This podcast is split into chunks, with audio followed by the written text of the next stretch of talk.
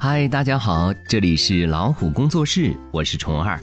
今天要和大家分享到的亲子教育话题是如何正确指导孩子阅读绘本。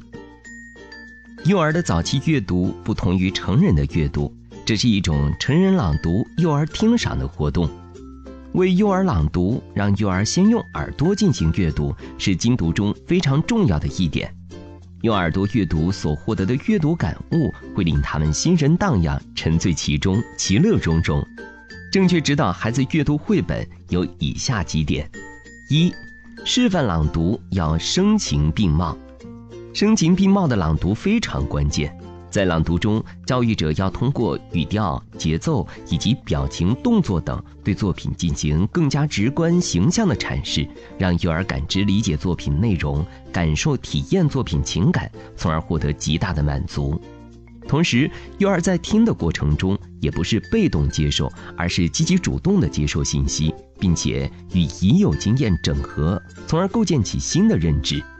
他们能从动听的语言表达、夸张的动作表情，有时甚至就是真实的表演中，感受到故事中的真善美和假恶丑。他们会随着故事的推进，时而侧耳倾听，时而屏息凝神，时而手舞足蹈，时而又沉思冥想。他们与绘本故事中的人物同呼吸、共命运。二，培养小朋友的倾听能力。有耳朵就能听，这是天生的本领。但是听力未必意味着善于倾听，倾听是一种有目的、有选择、有自我控制性的听力，而听故事是培养小朋友倾听习惯的良好途径。在给小朋友朗读故事的时候，给他们提出明确的要求，比如要集中注意力，听清楚故事的大概内容，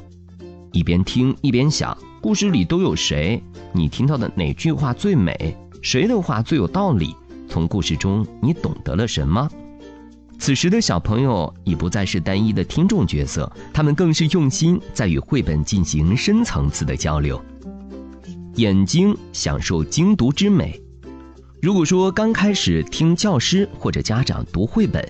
小朋友只是在间接的接触绘本的话，那么当他们自己阅读绘本的时候，这种直接的阅读所产生的感悟，是其他阅读形式无法替代的。在自主阅读中，小朋友会用眼睛注意观察画面的变化，将前后画面联系起来，了解故事内容。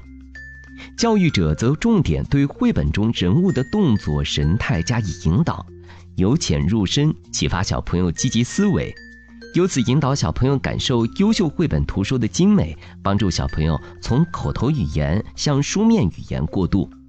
除此之外，在阅读的过程中，小朋友会自发地对图书上画面以外的文字产生兴趣。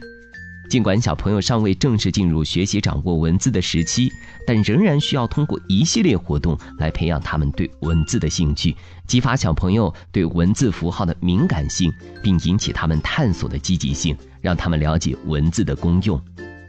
嘴巴打开精读之声。阅读每一个经典绘本时，展示阅读效果的最好方式就是用语言表达出来。教育者应带领小朋友朗读绘本故事，直至熟读成诵，让孩子用嘴巴最直接的方式展现阅读效果，同时感受绘本中的经典语言，积累语言材料，了解多种的语言表达方式。长此以往，小朋友就能够学会运用语言文字，准确地抒发自己的感情，从而发展语言。同时，在阅读中，小朋友还可以主动运用一些优美的词汇，与小伙伴或者是教育者交流讨论图书的内容，提高了语言表达能力和交往能力。在幼儿园教学中，老师可以鼓励小朋友用完整连贯的语言来表述作品，比如，请一名小朋友凭着自己的理解讲完故事以后，可以这样问其他小朋友。你认为他的哪幅图片讲得很好？哪幅图片讲的跟图片意思不一样？在这个过程中，不同水平小朋友的语言能力都得到了不同程度的提高。耳朵感受精读之乐，被人们称为日本图画书之父的松居直，在我的图画书论中强调，图画书是通过优美的语言和图画表现出来，这些语言和图画。只有作为朗读者自己的感受讲给孩子听，才能够被接受。当父母或者朗读者把图画书所表现的最好的语言，用自己的声音、用自己的感受来讲述时，这种快乐、喜悦和美感才会淋漓尽致地发挥出来，图画书的体验才会永远地留在聆听者的一生当中。身体拓展精读之趣。纲要中指出，引导幼儿接触优秀的儿童文学作品，使之感受语言的丰富和优美，并通过多种活动帮助小朋友加深对作品的体验和理解。当阅读引起了强烈的情感共鸣时，小朋友常常会以角色扮演的游戏方式对绘本做出回应。当小朋友听到故事的高潮部分时，或者是阅读之后，小朋友往往会用自己独特的动作或者是简短的语言以示回应。这也是小朋友将动作和语言结合起来，表现对故事的理解。这样的游戏方式能够促进小朋友更深入的探究绘本。在精选绘本的基础上，教师或者家长应该和小朋友一起阅读，一起感受经典图书的美妙故事。精读的时候，教育者应该充分调动小朋友的积极性，引导小朋友运用全身各种感官，尽快地进入自主阅读，在精读中感受快乐。获得心灵的滋养。好了，以上就是本期我们为大家分享的如何正确指导孩子阅读绘本，你都学会了吗？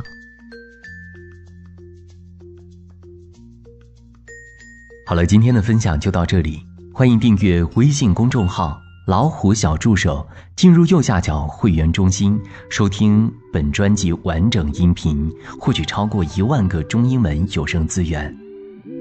下期节目再会。When I'm standing there in my under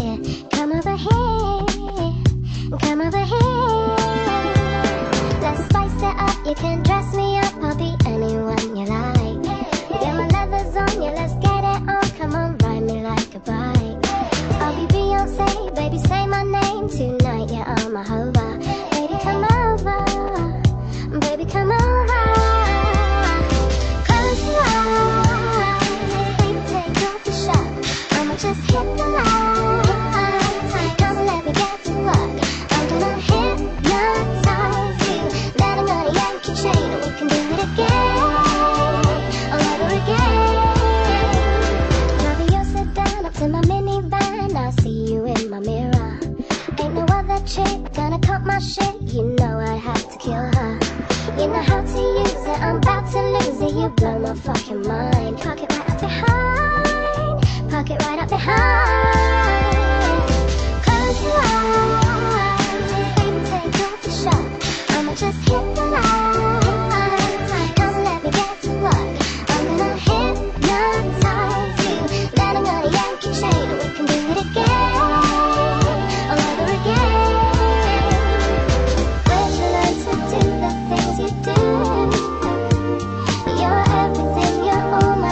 冷却